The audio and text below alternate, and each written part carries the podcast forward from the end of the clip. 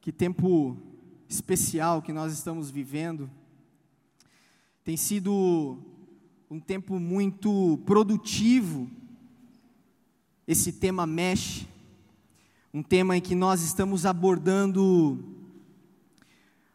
verdades da palavra de Deus acerca da família, acerca de relacionamento, acerca do papel da esposa, o papel do marido. E hoje, nessa noite, nós vamos compreender, entender mais uma esfera que compõe a família, que são filhos e pais.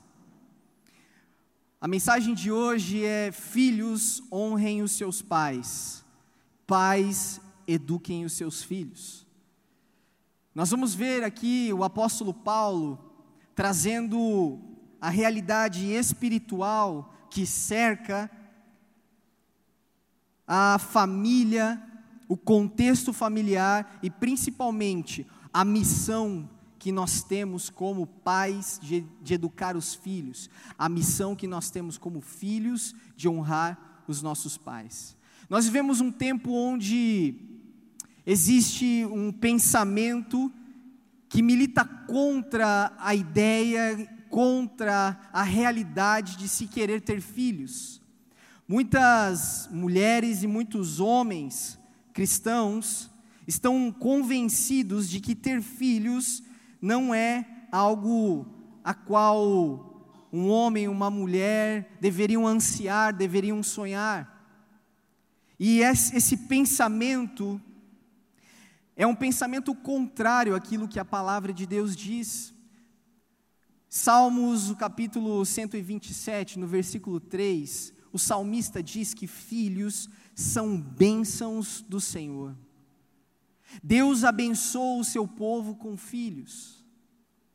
Ter filhos é ser abençoado. A mulher gerar filhos significa que ela é abençoada pelo Senhor. Você mesmo que não possa ter filhos, mas adotar filhos, você é abençoado por, pelo Senhor. E nós precisamos compreender que a estética da mulher, o egoísmo da família, não pode tomar lugar do desejo de ter filhos, não pode tomar o lugar no coração de compreender que os filhos são heranças do Senhor para nós, de que filhos é não só um mandato de Deus cultural para nós encher a terra, mas quando Deus diz para nós enchermos a terra com filhos, Ele está dizendo: vocês foram abençoados e agraciados com a possibilidade de ter filhos. E isso é muito mais do que importante. A gravidez de uma mulher é muito mais que importante. A gravidez de uma mulher tem uma beleza espiritual. Quer ver um exemplo? No Antigo Testamento nós vemos algumas mulheres sofredoras por não terem filhos. Ana, por exemplo, Sara, uma outra mulher, que o fato de serem estéreis tornava essas mulheres amargas, tristes, tornava essas mulheres, sabe, sempre com lágrimas. E é engraçado que até quando Deus diz a Sara que ela teria um filho, ela duvidou de Deus, ela riu de Deus. Ela falou: Não, eu estou esse tempo todo sem poder ter filhos e eu não acredito que eu possa ter filhos. E sabe, eu creio que Deus é poderoso, eu creio que se Deus deseja que uma mulher tenha filhos, ela terá filhos pela sua vontade e poder e soberania. Portanto, você, mulher que anseia ter filhos, você que deseja ficar grávida, você família, você homem, né, marido e esposa, que sonham com isso, estão anos tentando. Eu digo para você, eu conheço essa dor, eu sei a palavra de Deus mostra que isso é uma dor. Filhos que já foram gerados no coração, mas que existe ainda um tempo do Senhor, existe um propósito do Senhor, mas a palavra que eu quero dizer para você é não perca a esperança, porque Deus é soberano. Amém? No Antigo Testamento, quando o povo estava no Egito, cativo, escravo, um dos fenômenos que acontecia com as mulheres de Israel, as mulheres hebreias, é que elas geravam muito filhos. E as parteiras, quando iam relatar isso às autoridades egípcias, diziam o seguinte: olha, as mulheres hebreias, elas são muito férteis. Quando nós estamos no caminho para chegar até a casa para fazer o parto, elas já estão amamentando as crianças. Quando a gente chega lá, elas já estão com as crianças no colo, porque elas são muito férteis. E esse, essa era uma marca do povo de Deus, ser fértil. E Deus deseja que nós tenhamos essa fertilidade em nosso coração. Portanto, nessa noite eu já quero começar a quebrar alguns paradigmas em seu coração. Você que não sonha com filhos, você que não deseja ter filhos, você que tem todas as condições, eu quero fazer um apelo bíblico para você: tenha filhos. Filhos são bênçãos, filhos são da vontade de Deus. E nessa noite, eu quero falar um pouco mais sobre filhos e pais. Ser mãe ser pai é uma missão. Os homens precisam honrar e reconhecer essa vocação na vida das mulheres. Os homens precisam honrar as mulheres por essa vocação. Precisam dar suporte. Como eu falei, a gravidez ela é muito mais que importante a gravidez é uma beleza divina, é uma nítida evidência do Criador, de Deus, demonstrando a sua glória através da revelação natural. E certamente, essa gravidez, ela começa no coração.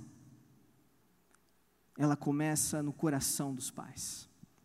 Amém? Antes de nós orarmos, eu quero compartilhar com vocês uma notícia de primeira mão. Quero compartilhar com vocês que Deus, na sua bondade e misericórdia, nos abençoou, abençoou eu e a Aline com um filho.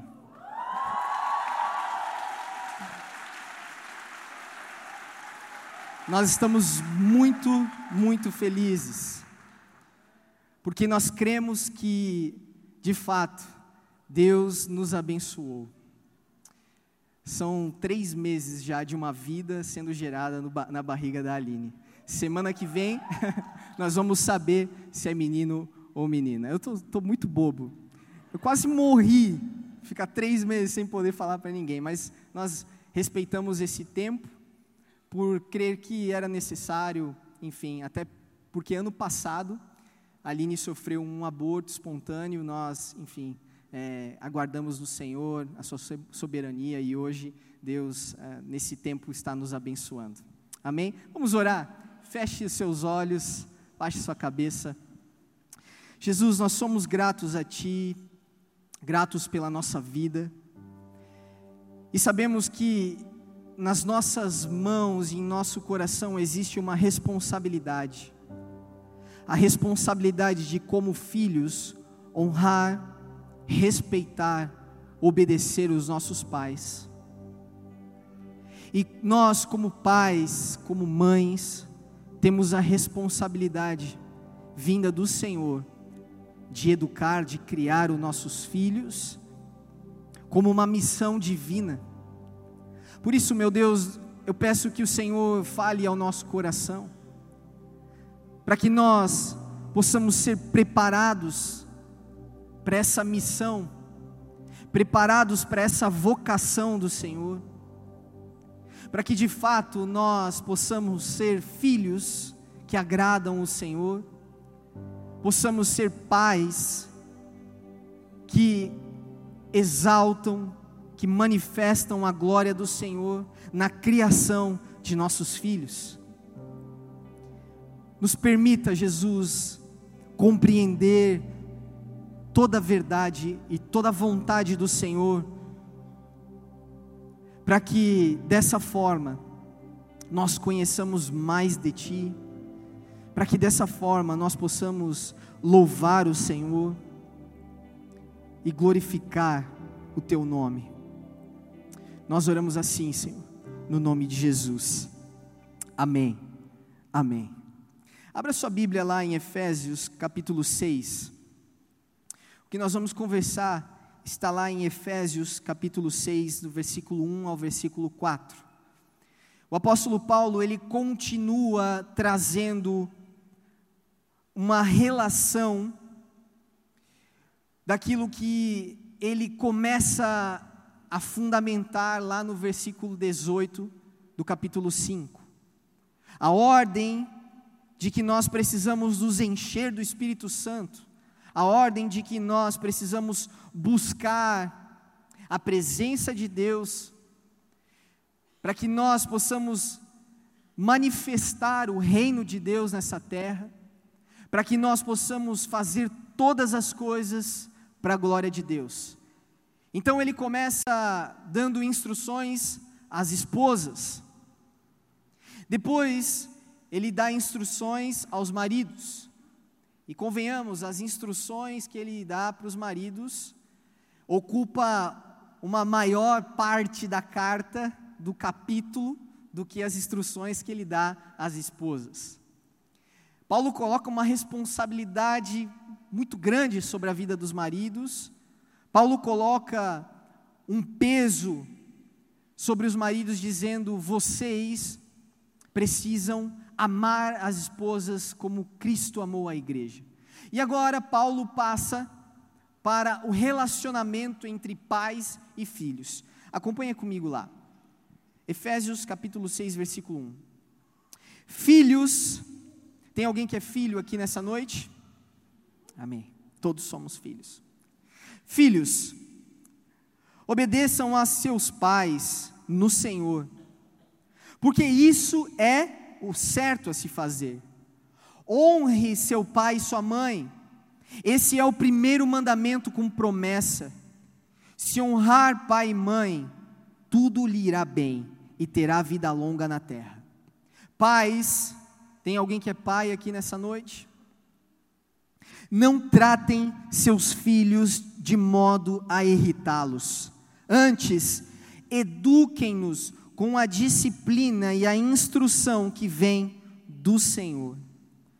Novamente, nós vemos aqui, nesse trecho de, do capítulo 6, Paulo segmentando em duas partes as instruções. A primeira parte, ele direciona aos filhos. Ele diz que os filhos expressam amor a Deus quando honram os seus pais. No versículo 1, ele traz o entendimento de que obedecer aos pais não é uma opção. Filhos não obedecem aos pais por uma conveniência ou por sua própria vontade. Filhos não devem obedecer aos pais porque é um conselho, é um bom conselho, não. Filhos devem obedecer aos pais porque é uma ordem é uma direção, é um mandamento divino, é um mandamento de Deus, é um mandamento da palavra. E nós sabemos que os mandamentos da palavra, as ordens que Deus deixa para nós na palavra, que Jesus nos ensina, são ordens que nos levam a viver uma vida abundante. São ordens que nos fazem viver um caminho iluminado como a palavra diz que a palavra é lâmpada para os nossos pés, nós precisamos enxergar esse caminho, e os mandamentos são essa lâmpada que nos conduzem nesse caminho de vida abundante.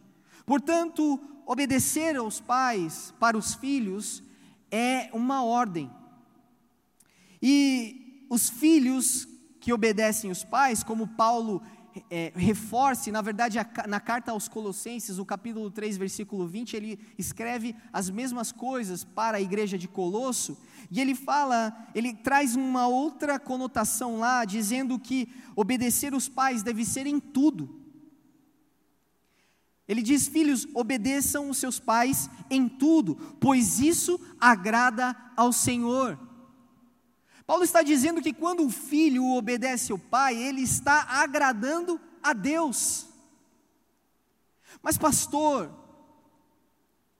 se o pai for um pai mau, e fala para o filho fazer coisas más, o contexto que Paulo está dando essa direção aos filhos é o contexto de uma família a qual ele já citou anteriormente. Uma família onde a esposa é submissa ao seu marido por temor a Cristo.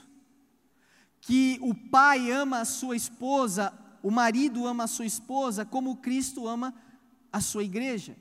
Porque, obviamente, que um filho, sendo conhecedor da palavra, recebendo direções de seu pai, que ferem a vontade de Deus, é óbvio e até a palavra nos traz isso, de que não existe nenhuma autoridade acima da palavra de Deus. Não existe nenhuma autoridade humana que está acima da autoridade de Deus. Portanto, a única o único pretexto, a única forma que um filho pode desobedecer um pai é quando esse pai dá uma ordem que fere os princípios bíblicos uma ordem que vá contra a vontade de Deus.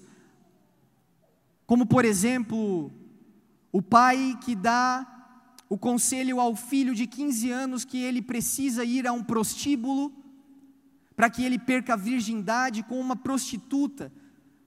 Que no nosso meio isso é muito comum.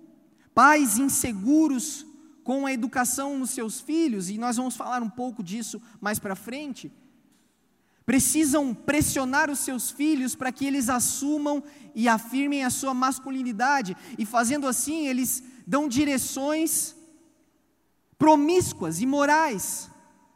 Direções como, por exemplo, para consumir pornografia, direções que são contra leis, que são criminosas, direções da mais diversas. Sobre essas condições, um filho tem direito de desobedecer o seu pai. E eu vou falar uma coisa para você: eu conheço filhos que já apanharam por obedecer a palavra de Deus. E o que a palavra diz, o que o próprio Cristo diz, se alegrem quando vocês sofrerem por causa do meu nome, porque grande é a recompensa de vocês. Então, o filho que obedece ao seu pai é um filho que agrada a Deus, é um filho que glorifica a Deus. Portanto, desobedecer e desonrar os pais é negligenciar o relacionamento com Deus. No versículo 21 do capítulo 5, no capítulo anterior, Paulo fala: sujeitai-vos uns aos outros em respeito, em temor, em consideração, em louvor a Cristo. Portanto, o filho que obedece ao pai e se sujeita à obediência ao pai está glorificando a Cristo, está se submetendo e tendo um relacionamento se enchendo do Espírito Santo.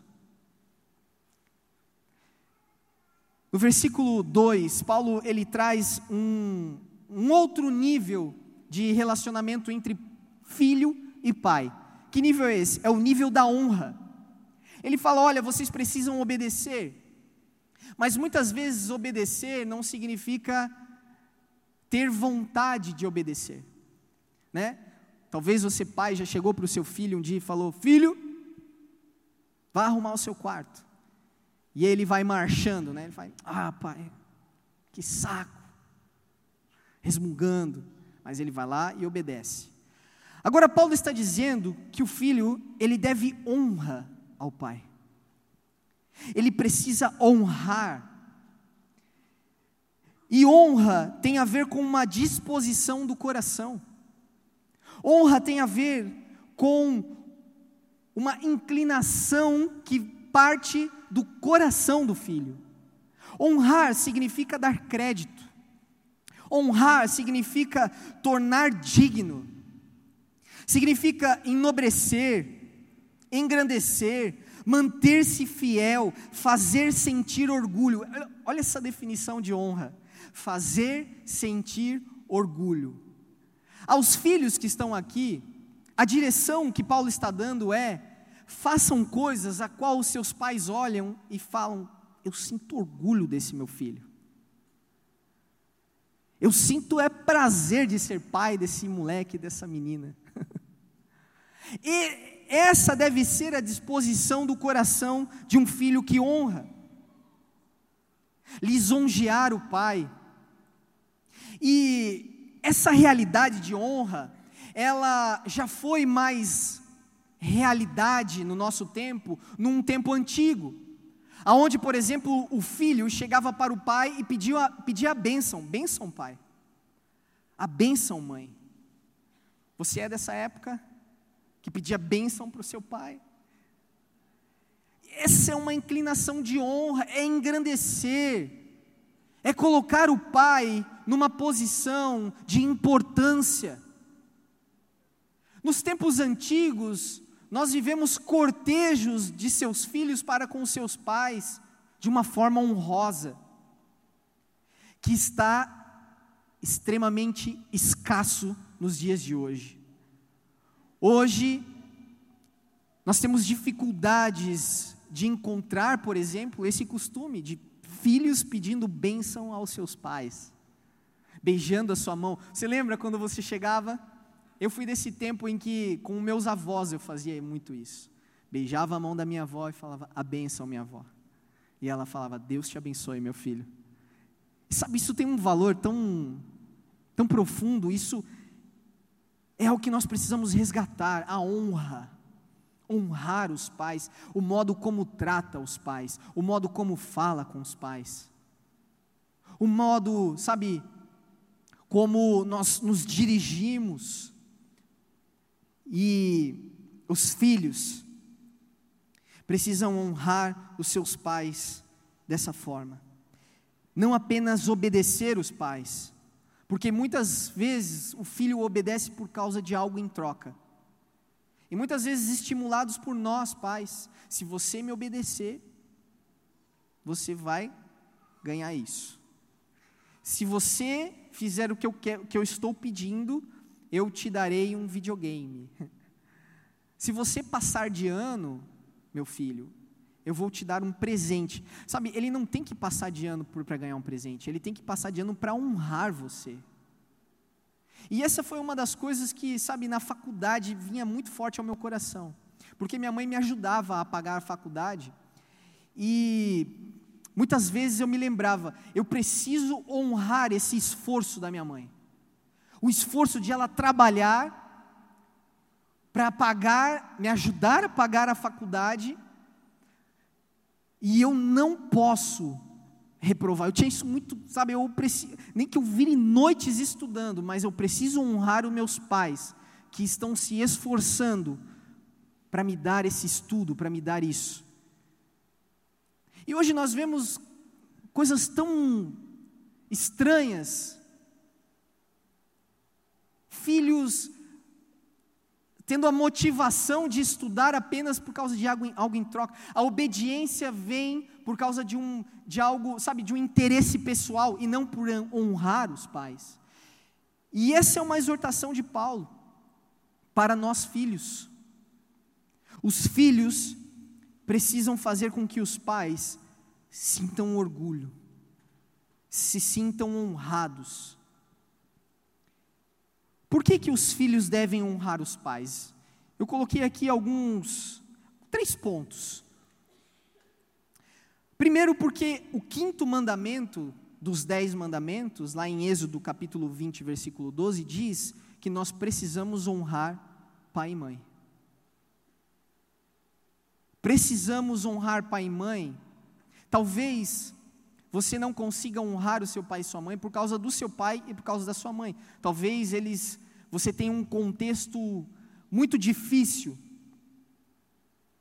Mas a honra que você deve ao seu pai e sua mãe não é por causa do seu pai e da sua mãe. A honra que você deve a eles é por causa de Deus. Você deve honrá-los porque Deus ordenou que você honre a eles. Em segundo lugar, é a naturalidade da vida. Na natureza, a hierarquia coloca você abaixo da autoridade do seu pai e da sua mãe. E como nós já, vemos, já, já vimos e estudamos na Bíblia, nós precisamos honrar as autoridades. Portanto, o simples fato de você ser filho e eles serem pais merecem que merece que você os honre, que você obedeça e que você honre a autoridade deles, porque todas as autoridades foram instituídas por Deus. Em terceiro lugar, vem uma parte boa para o filho. É um mandamento com promessa. E crente gosta de promessa, não é verdade? Quem aqui gosta de promessa? Ui, eu quero uma promessa. Pastor, fala uma promessa para mim aí. A promessa é que o filho que honra o seu pai e sua mãe tem prosperidade. Olha que coisa linda. Quer ser próspero? Honre o seu pai e sua mãe. Mas não a prosperidade no sentido místico da palavra. Não aquela prosperidade de que você, sabe, honra o seu pai e aí os anjos vêm com um, uma Mercedes-Benz, assim, trazendo, falando para você assim: meu filho, você honrou seu pai e sua mãe, agora eu vou colocar na garagem aqui, ó, uma Mercedes zero. Não, não é esse tipo de prosperidade que a palavra fala. A prosperidade é a prosperidade de que o princípio de que um pai temente a Deus e uma mãe temente a Deus o que eles mais querem é o bem dos seus filhos. E Jesus, ele já falou isso em Mateus capítulo 6, lá no versículo 30 em diante, ele fala: Olha, vocês que são pais maus, sabem dar boas coisas aos filhos. Então Jesus já reconheceu isso. Que por mais que nós, pais pecadores, maus, ainda que, so, que somos maus, nós ainda sabemos dar boas coisas aos nossos filhos. E o que Paulo está querendo dizer com a prosperidade, o que esse mandamento diz sobre prosperidade, é que os pais dão bons conselhos de vida aos filhos. E de que se você segue esses bons conselhos, você terá prosperidade. Quer ver um conselho que seu pai já deu para você? Meu filho, estuda. Quantos já ouviram isso? Estuda, estuda, meu filho. Nossa, estuda. O pai não pôde estudar, mas filho estuda. Não é verdade? A minha mãe vinha contar para mim o seguinte: eu ia para a escola com, com um saco de arroz, o caderno dentro do saco de arroz, andava 50 mil quilômetros para chegar na escola. Eu e a tua tia só tinha uma sandália, a gente revezava. Um dia eu ia com a sandália, outro dia. É, nós morávamos no Comasa. Não era pavimentado ainda, dava na lama. Meu filho, estuda, filho. E sabe, o, realmente, o filho que estuda, prospera na vida, é ou não é? O filho que se dedica, aprende outra língua, aprende o inglês, aprende o espanhol, que faz uma faculdade, que se dedica nos estudos, é uma realidade, é uma realidade de, de, de plantio e colheita vai haver prosperidade. Por exemplo, o teu pai ou tua mãe já falou para você: guarda dinheiro, não gasta tudo, não sai gastando o teu salário assim, que nem um louco. e quem guarda dinheiro, quem poupa, quem sabe, obviamente, com consciência, quem não prospera, prospera. Então, a prosperidade que Paulo está dizendo aqui, é, é, falando que se nós honrarmos pai e mãe, tudo nos irá bem, é exatamente isso, é essa prosperidade, essa, sabe, essa prosperidade de vida, de ouvirmos, de honrarmos os conselhos dos nossos pais. A outra promessa é a promessa de vida longa. E mais uma vez, sabe, essa promessa de vinda longa não é uma promessa assim de mística, né, que nós recebemos um, pó mágico que vem, um anjo assopra, e aí aumenta o nosso nossa barra de vida, né? Não, não tem a ver com isso. Mas outra vez está na esfera dos conselhos. Por exemplo, o filho que não dá ouvidos para os pais acaba se envolvendo com más companhias, e as más companhias corrompem os bons costumes. E aí o que acontece? Qual é o desfecho de um filho que anda com más companhias? Crime, doença, a filha que não ouve o conselho dos pais, dizendo: Filha, toma cuidado, toma cuidado com quem você anda, toma cuidado com as pessoas que você se envolve. O filho que da mesma forma não toma esse cuidado, esse, sabe? E, e, e, tem muitos pais que os filhos saem muitas vezes na noite e, e o pai fica lá orando, a mãe não dorme enquanto o filho não chega, porque essa é uma preocupação do pai, as companhias. E aí, o resultado de más companhias é morte, é doença, são problemas que encurtam a vida. Então, existe vida longa para aqueles que ouvem os seus pais, existe uma proteção para aqueles que ouvem os pais, existe, sabe, uma blindagem para os filhos que obedecem e honram os seus pais. A segunda parte, pa Paulo ele agora trata com os pais. Agora Paulo traz as instruções dizendo que pais que amam de verdade educam os seus filhos. Pais que de fato amam os seus filhos se empenham, compreendem esse chamado, essa vocação de educar os seus filhos. E o interessante é que Paulo, ele já começa o, o, o versículo 4 dizendo sobre irritação. Paulo já vai, já vai colocando, dizendo assim: pai, mãe, não irritem os seus filhos. E como que um pai irrita um filho? Quais são as formas? Por exemplo, faça o que eu falo, não faça o que eu faço. Isso é uma coisa que irrita um filho. Pai que vem com aquele discurso moralista. Ó oh, meu filho, você precisa estudar, você precisa fazer isso, fazer aquilo. Mas quando o filho olha para o pai, vê o que? Preguiça, mau caráter. Meu filho, você é muito preguiçoso, você precisa fazer isso, fazer aquilo. Aí, pai é preguiçoso. Esse discurso de faça o que eu falo, não faça o que eu faço, traz destruição, irrita o filho. Outra coisa que irrita o filho, se você quer irritar, né, são aqui eu, eu trouxe um manual de como irritar o seu filho. Brigue sempre com ele. E brigue por qualquer razão. Viva como um, um campo minado na sua casa. Que o filho não sabe, não, não sabe nem para onde olhar. Que é muito perigoso estar em casa.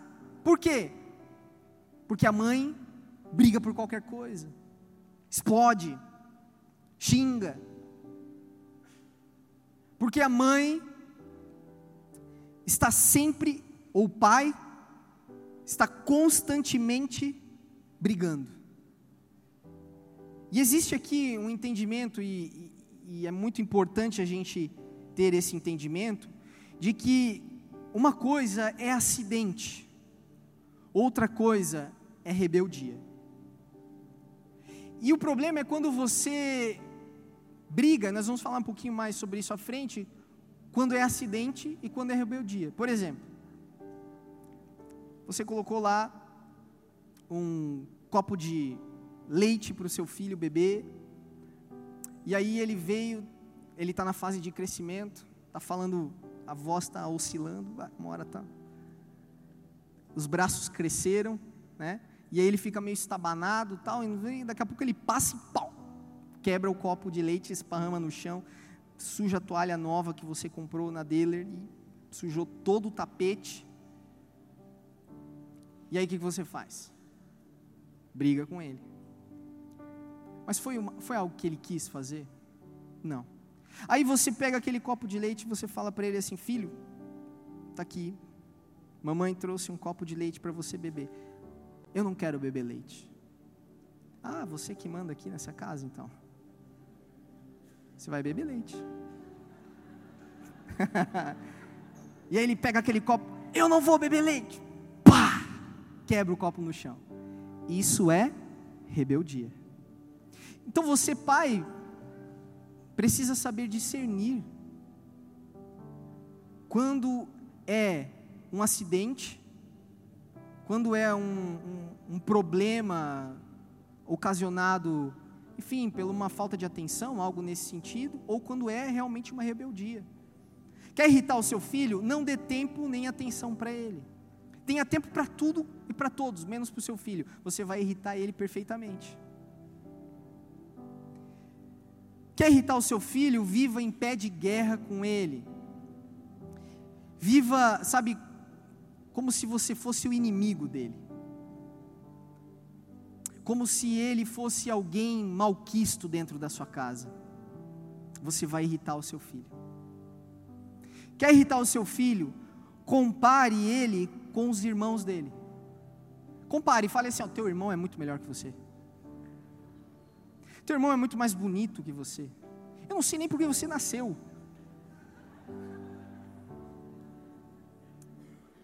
Compare ele com o filho das suas amigas. Você vai irritar ele perfeitamente. Está vendo? O filho da Gabriela tirou 10. Compare ele e você vai irritar o seu filho. Seu filho é único. Não faça isso. Não converse com ele, faça ele ter medo. Sabe, isso é uma das coisas que irritam os filhos.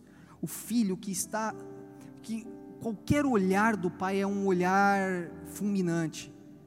Sabe aquele olhar, sabe aquele olhar que você já deu para o seu filho assim, aquele olhar tipo, hora que chegar em casa eu vou te arrebentar. Aquele olhar que ele já entende.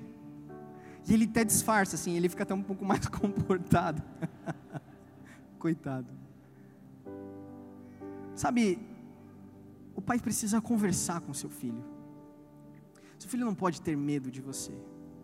Se seu filho começar a ter medo de você, ele não vai abrir as suas intimidades, seus medos, você vai irritá-lo. E qual é a consequência, o resultado dessas irritações? O resultado é desânimo. O próprio apóstolo Paulo, lá em Colossenses, capítulo 3, versículo 21, ele fala: dessa forma, eles vão desanimar, e na primeira oportunidade que ele tiver, ele vai sumir. Tem filhos que desejam casar não porque desejam casar, mas porque querem sair de casa. Porque viver naquela casa é tão pesado, é tão difícil que o que ele mais quer é casar e sair fora. E aí cria um outro problema, né? Então, se você, pai, não disciplinar o seu filho hoje, amanhã o mundo vai disciplinar.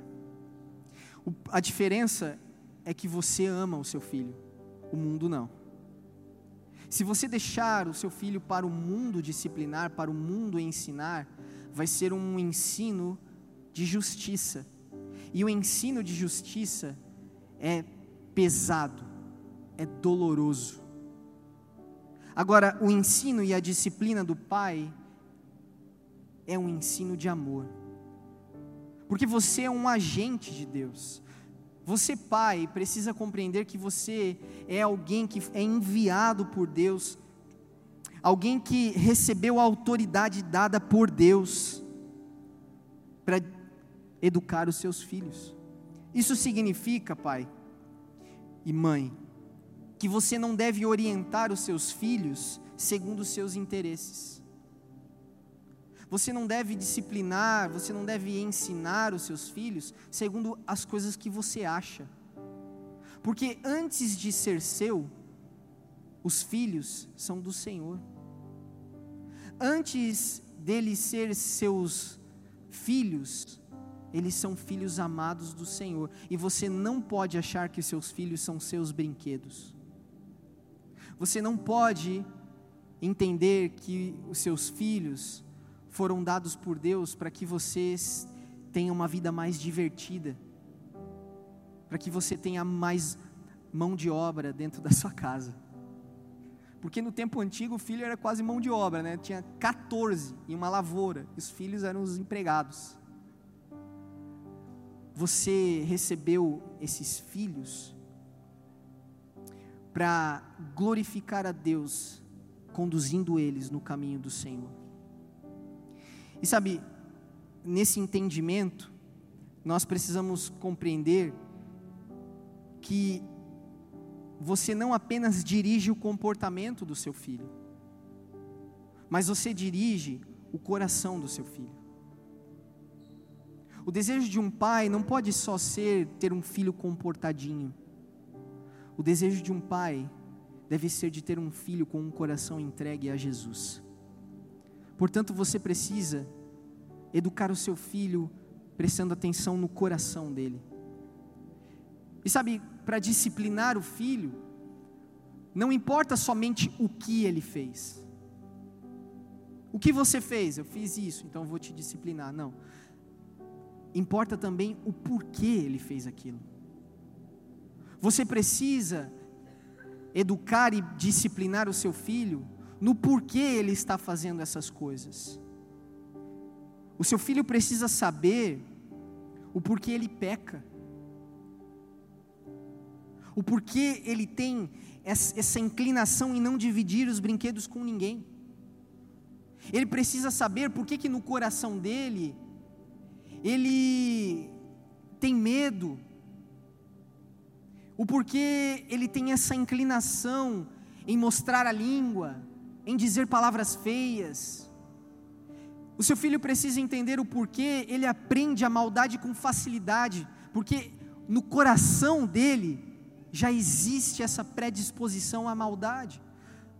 Porque, querendo você ou não, o seu filho já nasce numa condição, numa natureza pecaminosa. O seu filho é um pequeno pecadorzinho. E a forma como você tem de pastorear o seu filho, de disciplinar, é pastoreando e disciplinando o seu coração. É no coração que está o centro de toda a maldade. Tiago fala, é do coração do homem que saem as concupiscências da carne. É no coração dos nossos filhos que surgem as inclinações pecaminosas. E se você se atentar apenas ao que ele está fazendo, você está domesticando um ser humano. E a palavra de Deus não deseja que você domestique pessoas, seres humanos, que você pastoreie o coração de seus filhos, discipline o coração deles, mostre para eles o porquê que eles estão fazendo o que estão fazendo. E para isso, para disciplinar, Paulo fala que é necessário a disciplina, a repreensão, a instrução. Repreensão vem da palavra hebraica, já do Antigo Testamento, chamada yakak. Yakak significa reprovar, corrigir, fazer uma correção de rota. E é esse o, o desejo de Deus para todos os pais, que eles repreendam os seus filhos, mas não repreendam de qualquer maneira. Você não pode repreender da forma como você deseja, você precisa repreender da forma como a palavra diz para você repreender. Então, uma das formas que você deve repreender o seu filho é com amor. Você precisa ter amor para repreender ele, e repreender ele com amor. Repreender não é descontar a raiva. Existe uma diferença entre disciplina e justiça. Deus disciplina quem Ele ama, e Deus aplica justiça àqueles que são transgressores da lei. O que isso significa? Que a disciplina envolve o amor, e a justiça envolve punição. Portanto, disciplinar não é punir, disciplinar é corrigir, é amar. E talvez você, em muitos momentos de fúria, de ira, você tem o ímpeto de disciplinar, descarregando toda a sua mágoa, a sua ira, a sua frustração em cima do seu filho. E isso é errado. Para você disciplinar ele, você precisa fazer aquilo que a palavra diz. Não deixe que o sol se ponha e você mantenha a sua ira. Cesse a sua ira. Ah, pastor, mas é muito difícil. Conte até um milhão se for necessário. Tome um chá de camomila, um comprimido de calmã. Fique zen. E aí corrija, discipline com amor. Outra maneira que a Bíblia nos instrui em repreender nossos filhos é repreender com moderação.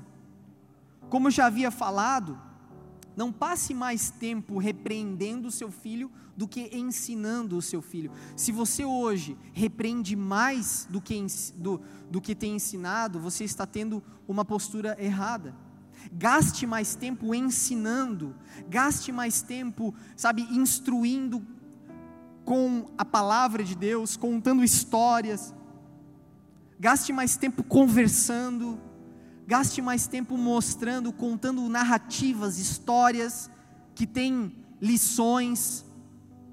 Não largue o seu filho lá no YouTube assistindo qualquer tipo de coisa. Óbvio que isso muitas vezes é bom, eu falo isso porque ainda ele não está em meus braços, né? Talvez você pense, ah, pastor, você não sabe de nada, inocente. Não, existe, uma saudabilidade, sabe? O pai precisa, a mãe precisa compreender esse equilíbrio. Um pai que mais repreende do que ensina está errado. Então você precisa ser moderado. Sabe, um dia você elogia o seu filho por ele ter feito algo, no outro dia você repreende. O filho fica confuso e fala: Ué, mas o que é para eu fazer, afinal?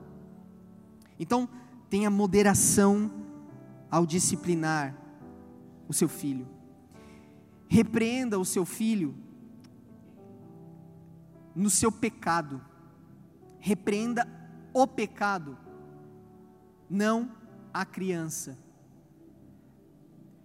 Muitos pais, no intuito de disciplinar, de repreender os filhos, usam palavras que denigrem a identidade do filho. Palavras como, mas você é um burro, mas você é um, um idiota, você é um ignorante, você nunca vai ser ninguém na vida. Sabe, usar palavras que ferem a identidade da criança não é uma repreensão bíblica. Portanto, quando você for repreender, repreenda o erro, o problema, repreenda o pecado, não a criança. E dessa forma, você não vai gerar filhos inseguros, traumatizados por ter ouvido palavras que de uma certa forma machucaram e destruíram a identidade dele. Mas você foi justo na correção do erro. Você foi no ponto principal. E principalmente também, você deixar o seu filho compreender de que você está fazendo isso por amor a Deus.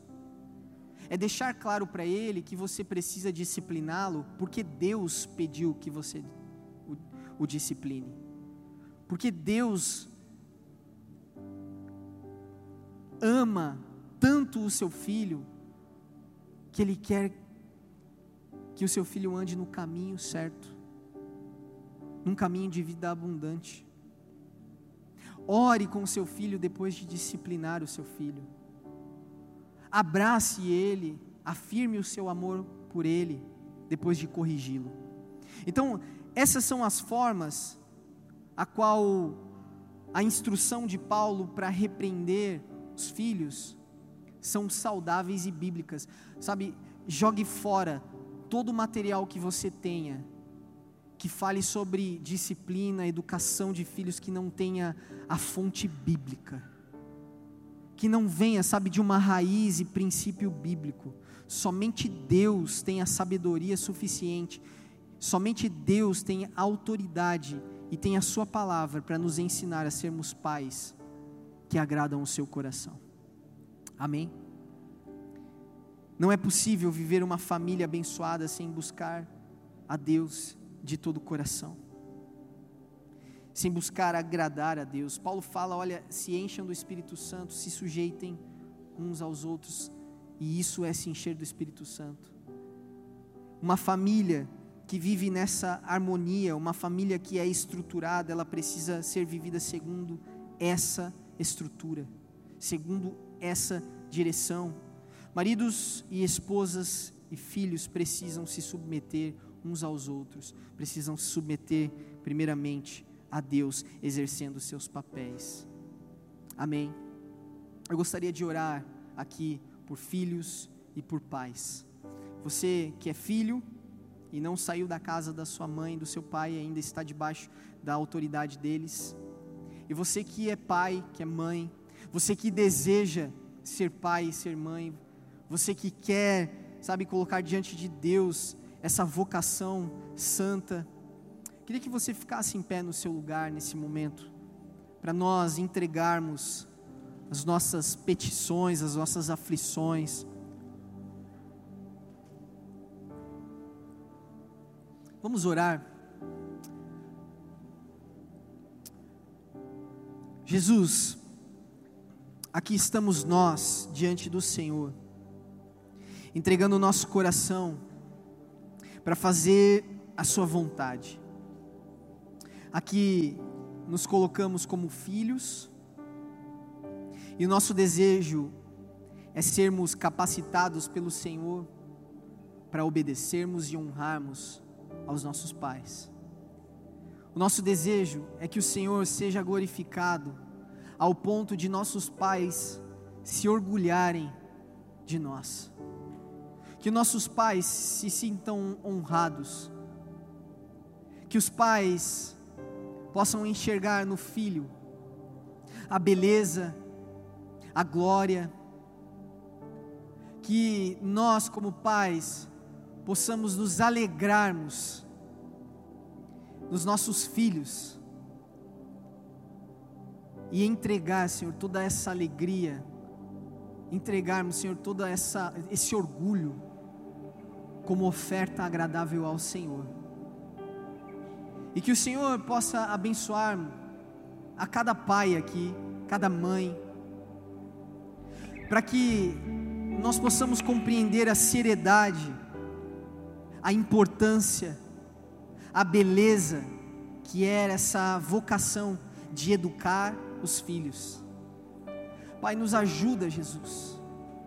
Nos ajuda nas nossas dificuldades nos ajuda, ó Pai, nas nossas negligências, na nossa preguiça. E nos dá, Senhor Jesus, um coração entregue a essa missão de educar os nossos filhos, Pai. Converta o nosso coração ao coração dos nossos filhos.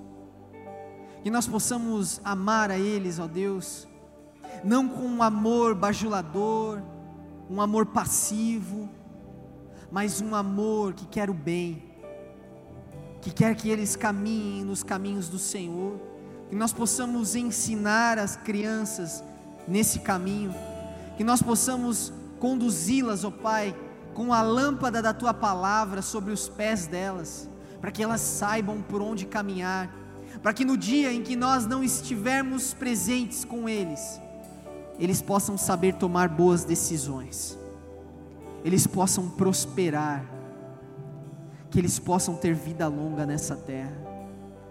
Eu peço a tua bênção a cada pai e cada mãe nesse lugar. Eu peço, Senhor Jesus, entregando o ventre de todas as mães aqui, que desejam, ó Pai, ter filhos, que o Senhor, com a mesma bênção que colocou sobre as mulheres hebreias, que o Senhor as abençoe e as faça fértil, no nome de Jesus, assim que nós oramos. Amém. Amém, meus irmãos. Dê uma salva de palmas a Jesus.